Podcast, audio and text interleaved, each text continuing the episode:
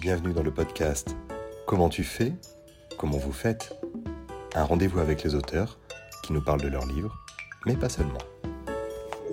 Bonjour à toutes, bonjour à tous. On a désormais le plaisir d'être accueillis par le Zimmer, un endroit cosy et particulièrement agréable pour parler de créatures fantastiques et d'univers médiévaux anciens.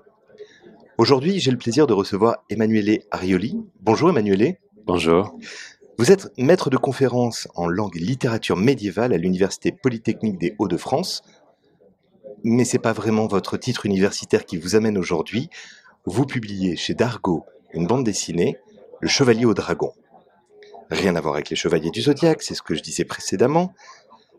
C'est un ouvrage qui s'inscrit dans ce qu'on appelle la matière de Bretagne et plus directement la table ronde. Comment est-ce que vous entrez dans cet univers de la table ronde, Emmanuel? L'univers de la table ronde et de la légende du roi Arthur, c'est un univers qui m'a toujours passionné depuis mon enfance. Mais je suis arrivé aussi par une autre voie, qui est la voie des études universitaires. Euh, j'ai commencé à étudier l'histoire du Moyen Âge et je me suis passionné aux manuscrits du Moyen Âge. Et c'est en étudiant les manuscrits que je me suis intéressé à cette matière de Bretagne euh, qui faisait le cœur de beaucoup de récits au Moyen Âge. La matière de Bretagne, on la connaît, c'est Lancelot, c'est Guenièvre, c'est Merlin, c'est Morgane, qui occupe une place prépondérante dans l'histoire que vous racontez. Parce que, de fait, on pourrait croire qu'il n'y a plus rien à découvrir. Vous, ça n'est pas une découverte. Vous avez fait une série de découvertes en fouillant ces manuscrits anciens qui vous ont permis d'avoir une vision globale et d'aboutir à quelque chose qui est une découverte majeure en réalité. Alors ça vous fait sourire, ça me fait plaisir, mais il faut dire les choses comme elles sont. Vous avez découvert quelque chose d'extraordinaire. Oui, en effet, j'ai découvert un roman du Moyen Âge encore inconnu, un roman qui remonte au XIIIe siècle, qui est intitulé Le Chevalier au Dragon, un roman que personne n'avait vu, en quelque sorte. Euh, c'est un texte inédit et inconnu de la légende du roi Arthur, qui était resté enfui dans les manuscrits du Moyen Âge. Aujourd'hui, on imaginait ne plus pouvoir trouver des romans du Moyen Âge. Euh, c'est pour cela que c'est une découverte extraordinaire. Et j'ai commencé à trouver un fragment, après un deuxième, et après un troisième, et en dix ans de, recherche, j'ai pu réunir 28 fragments de manuscrits dispersés à travers toute l'Europe et reconstituer euh, cette œuvre qui était dispersée donc aux quatre coins du monde.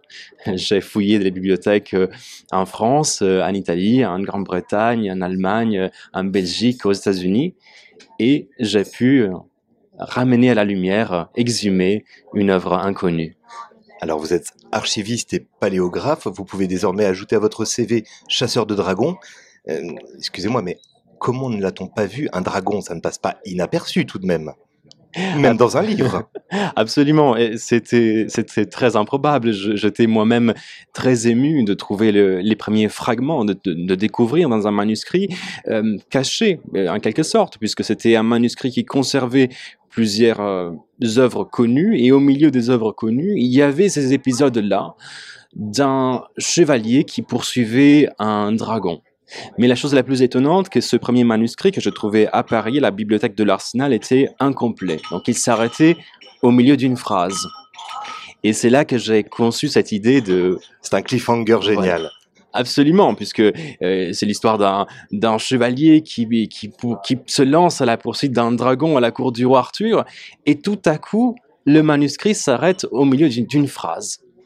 La suite au prochain épisode encore faut-il trouver l'épisode. Faut-il trouver l'épisode Et je me suis même demandé s'il n'y avait pas un autre volume à chercher. C'était très étrange. Euh, le manuscrit s'arrête à la fin d'une page, la page, le, verso est vide. Et du coup, je me suis dit peut-être qu'ailleurs je peux trouver les autres euh, morceaux. C'est comme ça que j'ai commencé cette quête entièrement folle pour trouver les autres fragments de cette œuvre. Les, les hellénistes qui ont poursuivi leurs études longtemps le savent, le mot histoire repose sur historein, enquêter, vous avez fait un travail d'enquête véritable. Dans cet univers médiéval, à travers les manuscrits, vous vous changez en détective. Oui, en quelque sorte, oui. Je pense que un archiviste palographe, un spécialiste de manuscrits et un détective, en effet, puisque on décerne, on décrypte des indices cachés dans les manuscrits. On apprend non seulement à déchiffrer un manuscrit, il faut apprendre à déchiffrer un manuscrit, bien sûr, mais aussi à décrypter tous les secrets, savoir où le manuscrit été écrit, quand, etc. Donc, ce sont toutes ces, ces pistes que l'on suit et que j'ai suivies pour trouver les autres fragments de cette œuvre. Aujourd'hui, vous, vous savez pourquoi, ou vous sauriez expliquer pourquoi euh, l'histoire de ce chevalier euh, pourchassant un dragon est finalement tombée dans l'oubli? Il y a sûrement plusieurs raisons. il y a une raison globale qui est celle que la légende du roi Arthur, à un, certain moment, devient une légende désuète en quelque sorte. Elle met en scène des chevaliers et après la Renaissance, le chevalier, voilà, n'est plus à la mode en quelque sorte. Les techniques de guerre évoluent. Euh, le chevalier ne sert plus à grand chose, en quelque, sorte. Donc il y a d'abord une raison générale qui touche toute la légende du roi Arthur, mais après je pense qu'il y a des raisons spécifiques pour ce chevalier-là. Euh, une, raison euh, peut être le fait que euh, la légende de ce chevalier au dragon, l'histoire de ce chevalier était mêlée aux prophéties de Merlin, donc c'est un chanteur breton, et, tout à coup, à la, à la Renaissance, plus précisément à la contre-réforme, les prophéties de Merlin sont mises à l'index des livres interdits. Il faut brûler les manuscrits euh, où on parle de ce prophète euh, qui, voilà, qui fait des prophéties sur la fin du monde, etc. Pauvre Merlin, décidément. Et peut-être qu'avec Merlin aussi, le chevalier au dragon a brûlé. Donc cette raison-là, et puis d'autres euh, catastrophes qui ont eu lieu. Et j'ai en effet pu trouver plusieurs manuscrits brûlés il y a eu des incendies dans les bibliothèques qui ont, voilà, dans lesquels les, les manuscrits ont brûlé et le chevalier au dragon a subi ce sort. Qu'est-ce qu'il apporte à la légende arthurienne? Qu'est-ce qu'il ajoute dans sa propre expérience? On le sait, ce sont tous des ouvrages qui reposent sur une quête. Il faut franchir des étapes pour être meilleur. Ségurant n'échappe pas à cette logique narrative, ce qui l'inscrit bien dans le contexte.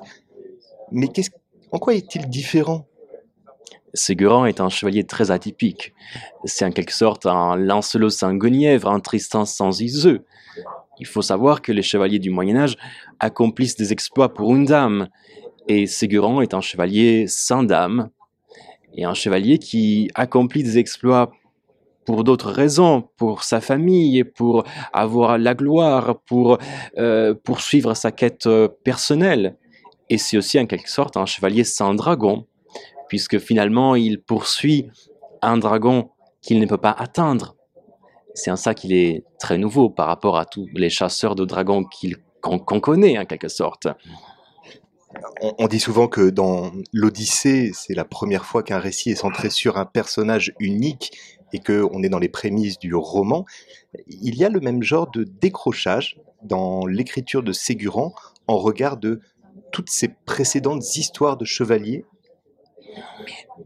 je pense que c'est une œuvre qui innove beaucoup par rapport à, l'époque, déjà par un personnage qui est différent des autres, mais aussi parce qu'il y a une ironie qui est en quelque sorte nouvelle.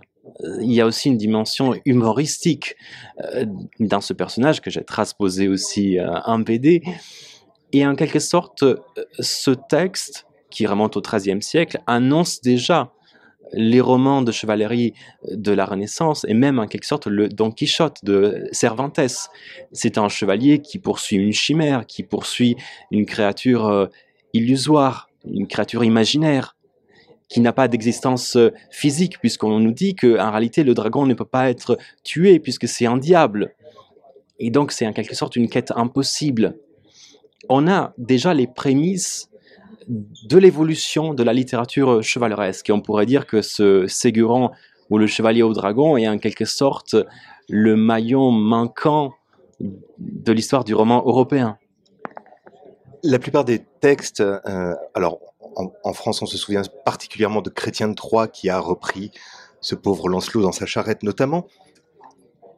En quelle langue est écrit Ségurant? C'est de la poésie là encore? Non, c'est écrit en prose, c'est écrit en ancien français, et euh, c'est l'un des premiers romans en prose. On conserve très peu de romans arthuriens. hein. et c'est l'un des premiers romans arthuriens en prose, donc à être lu et apprécié à travers l'Europe entière. Là encore, c'est une rupture. C'est une ru- rupture, oui, c'est une rupture que d'écrire euh, en prose par rapport à Chrétien de Troyes qui écrit en vers. Euh, Il y a plusieurs raisons pourquoi utiliser la prose. Euh, à l'époque, euh, les récits d'histoire étaient écrits en prose. Les récits de la Bible, des évangiles étaient écrits en prose. Donc, choisir la prose est un geste fort à l'époque. Comme s'il fallait donner le sentiment que l'histoire de Ségurant est vraie? en quelque sorte, donner le sentiment que cette histoire est vraie, ou en tout cas jouer sur le trouble, c'est-à-dire, euh, comme on parle du Graal, hein, cette relique euh, que, qui devient euh, la coupe du sang du Christ, il y a ce jeu à faire croire que le Graal existe vraiment. Donc, il y a le jeu de se rattacher à l'histoire biblique pour raconter la légende du roi Arthur, finalement, voilà, qui se base sur l'histoire du Christ, puisque euh, le Graal recherché, recherché aussi par Ségurant, qui doit, être, doit se libérer de son dragon grâce au Graal, euh, finalement, il y a cette volonté de se raccrocher à la Bible et voilà, ajouter une fiction, mais en se basant sur la Bible. Le, le Graal reste le dénominateur commun, l'inaccessible pour tous ces chevaliers. Même pour Indiana Jones, il valait mieux pas y toucher. Vous sortez cette bande dessinée chez Dargaud. Il y a deux autres textes qui vont accompagner cette parution. Aux belles lettres, la traduction du texte depuis l'ancien français. On peut s'amuser à le lire en ancien français, peut-être un peu plus périlleux. Il y a également un album jeunesse chez Seuil, euh, cette même histoire racontée aux enfants. Alors, des enfants, des histoires de chevaliers, là vous allez faire des heureux. Cette bande dessinée chez Dargaud, vous l'avez travaillée avec euh, l'illustrateur Emiliano Tanzilo, je le prononce correctement pour une fois. C'est votre première expérience de bande dessinée, hein Oui, absolument, c'est ma première. et donc de scénariste. Oui. Comment est-ce que vous avez abordé cette... euh, euh, On peut être docteur en études médiévales et ne jamais avoir fait de scénario de sa vie pour une bande dessinée. Oui, absolument. C'était une grande première que de m'attaquer à la bande dessinée, mais j'avais envie que l'on voit euh, ce chevalier au, dragon. Moi, je, l'ai découvert dans les manuscrits avec des alluminures du Moyen Âge, et voilà, je, je rêvais de le, de le voir, de le voir en image. C'est pour ça que je me suis lancé dans cette écriture. Euh, la difficulté a été celle de rendre accessible et simple cette histoire, cette légende du roi Arthur, et d'essayer de transposer son essence. Ce que j'ai voulu faire, c'était aussi de raconter la to- totalité de cette histoire que je n'avais pas trouvée entièrement, puisque j'ai reconstitué ce roman, mais je n'ai pas retrouvé le Graal en quel- quelque sorte. C'est-à-dire, on raconte que euh, le chevalier au dragon euh, sera désensorcelé par le Graal, mais je n'ai jamais trouvé cet épisode du Graal. Ça, ça- ça reste la quête d'une vie, généralement, le Graal. Absolument. Il y a le travail euh, avec Emiliano. Comment est-ce que s'opère cette euh, collaboration? Première bande dessinée, il faut donc adapter un scénario. Emiliano était le dessinateur que vous souhaitiez. Comment est-ce que se fait votre rencontre avec lui? Ça s'est fait une fois que le texte euh, était écrit. J'ai écrit d'abord le scénario. J'ai essayé de l'écrire de manière aussi- la plus précise possible en décrivant chaque case. J'ai su qu'Emiliano était la personne parfaite pour cette BD parce qu'il a réussi à restituer non seulement cette magie euh, de la littérature de cette époque, mais aussi à la fois la violence et la poésie du Moyen Âge. On sait que le Moyen Âge était une période très violente, mais on oublie parfois que c'était aussi une période très raffinée, une période où la poésie était à l'honneur. Et du coup, je trouve qu'il exprime à la fois euh, cette violence extrême et cette poésie de cette époque. C'est c'est tout le paradoxe de cette période. C'était la fine à mort et tout le déroulé qu'un chevalier devait respecter. Et puis c'était surtout l'absence de douche, ce qui fait qu'après une journée de cheval, quand on est habillé d'une armure, il doit y avoir quelques, quelques difficultés à rester avec vous dans une pièce. Euh, la prochaine étape, j'imagine, c'est Netflix. Mais juste avant, il y a ce documentaire sur Arte qui se consacre à votre découverte. Vous repassez le fil de cette enquête? Absolument. Il y a ce documentaire Arte qui remet en scène ma quête de 10 ans. pour reconstituer ce roman. Donc tourné en sept pays différents, donc qui reprend ma quête en France, en Italie, en Allemagne, en, Suède, en, Suisse, etc. Et voilà, c'est un documentaire où plusieurs spécialistes interviennent, apportant des éclairages aussi sur cette matière, sur cette découverte. Et aussi, on y découvre avec un dessin animé l'histoire de Ségurant, le chevalier au dragon. Ségurant a un ensemble de filiations. Vous, vous, m'en parliez tout à l'heure hors micro il n'est pas surgi de nulle part, il a des origines qui sont finalement très européennes. C'est une sorte de d'Erasmus à lui tout seul, si je peux dire. Absolument, c'est très bien dit.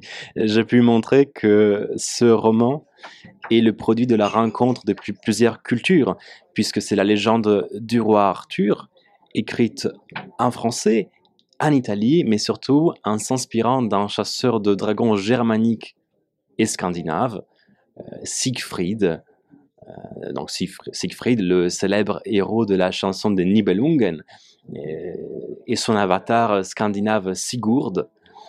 Et en, effet, euh, l'auteur anonyme de ce texte s'est inspiré de ce personnage pour forger Ségurant le chevalier au dragon et j'ai pu montrer que ces deux légendes, la légende du Arthur et ce mythe de chasseur de dragons germanique et scandinave ont pu se rencontrer. J'ai trouvé par exemple euh, des fresques au Castello di Roncolo où on trouve le roi Arthur à côté de Siegfried, ce qui montre que ces légendes ont pu vraiment se rencontrer. On imagine mal Arthur avec l'anneau de pouvoir en plus, ça devient catastrophique. Comment est-ce que ce syncrétisme, à cette époque-là de l'Europe, peut arriver? Comment est-ce que les légendes se déplacent de sorte que cet auteur anonyme entend parler d'eux, des mouvements sociologiques, des migrations particulières qui permettent de véhiculer les idées? En effet, on imagine le Moyen Âge comme une période close où il n'y a pas de circulation d'idées, c'est bien au contraire. Hein. C'est-à-dire que les idées circulent, les histoires circulent, euh, les marchands apportent des histoires, euh, les ménestrels vont de cours en cours. Donc il y a en effet ce brassage de culture, il y a cette transmission orale et aussi écrite à travers les manuscrits, à travers euh, voilà, les personnes. Donc en effet, les histoires se transmettent et les légendes se rencontrent. Les légendes se rencontrent, mais aujourd'hui, qu'est-ce qu'il reste de Ségurant vous allez le remettre à l'honneur, lui rendre un hommage fantastique, parce que c'est un personnage qui a vraiment un charisme très particulier. Aujourd'hui, qu'est-ce qui reste de lui? Qu'est-ce qui est resté de lui avant que vous le retrouviez peut-être? Qu'est-ce qui est resté de lui? Euh, Je pense que de lui reste euh, ce personnage très atypique qui poursuit euh, une créature euh, si énigmatique. Et aujourd'hui encore, on peut se demander quel est le vrai sens de ce dragon qu'il poursuit. Est-ce que c'est une métaphore? Qu'est-ce que ça veut dire vraiment? Poursuivre un dragon qu'on ne peut pas tuer. Emmanuel, je vous en prie, ne grillez pas les étapes, ne torpillez pas mes questions. Restons sur Ségurant, on reviendra sur le dragon après. Ségurant nous raconte quelque chose de particulier du Moyen Âge. Ségurant nous donne une autre image euh, du Moyen Âge par rapport à l'image classique euh, que l'on a. On imagine euh, le Moyen Âge à travers la finamore, finalement, c'est le stéréotype qu'on a, un chevalier, une dame. Et là, finalement, on a autre chose. On a un chevalier très atypique, un chevalier qui, qui a aussi des caractéristiques particulières. Il mange énormément, il provoque le rire euh, voilà, par, cette, par cet appétit incroyable. Il est, il est flanqué par des personnages euh, peu recommandables, en quelque sorte. Et, du coup, voilà, on a aussi cette, euh, il y a aussi cet autre Moyen Âge qui est le Moyen Âge moins sérieux, le Moyen Âge du rire, qui est finalement une partie très importante du Moyen Âge, mais qu'on a tendance à oublier. Et ce, ce Moyen Âge là qui inspirera encore euh, les récits euh, de chevalerie de la Renaissance où finalement on met à distance la chevalerie, on se moque aussi ouvertement de la chevalerie et enfin voilà on aboutit au Don Quichotte de Cervantes où finalement le chevalier est inutile, le chevalier euh, évolue dans un monde qui n'a pas besoin de lui. Et qui chasse des moulins à vent. Effectivement. C'est aussi ce Moyen Âge que Umberto Eco est présenté dans La Rose, où rire transforme l'homme en singe, et, il ne faut donc pas rire. Ça, c'est terrible, ce personnage va à contre-courant. Lancelot avait sa charrette, le symbole suprême de l'humiliation, que ne lui pardonnera pas sa dame d'ailleurs. Enfin, elle finira par lui pardonner, parce que elle comprendra qu'il n'a pas fait ça juste pour faire le fanfaron. Yvain avait Yvain avait son lion. On se demandait si Gauvin avait quelqu'un. Bah, finalement, Gauvin est très bien tout seul. Arthur a soit Guenièvre quand elle n'est pas adultère, soit Excalibur quand il a besoin de faire régner la justice. Euh, ce dragon, au fin du fin, était-il possible que Sigurand chasse une autre créature Qu'est-ce que c'est qu'un dragon à l'époque de l'écriture de ce texte? Le dragon est l'animal le plus terrible au Moyen Âge le dragon est décrit comme le, le serpent le plus grand au monde. Et au Moyen Âge, il n'y a pas de distinction entre les animaux réels et les animaux imaginaires. Si on ouvre une encyclopédie du Moyen Âge, on trouve le dragon et la licorne au même niveau que la chèvre, euh, voilà, ou les, oiseaux existants. Donc en fait, il y a cette euh, croyance dans ces animaux imaginaires, tout simplement parce que bah, aussi bien un lion qu'un dragon, on n'en voyait pas en Europe. Donc, si la même, le dragon et le lion avaient le même degré d'existence, en quelque sorte. Hein. C'est un flou entre le réel et le merveilleux, finalement. Tout à fait. Il n'y a pas de cette distinction nette que l'on a aujourd'hui euh, entre le réel et l'imaginaire. Euh, le dragon, voilà, on croyait à l'existence possible.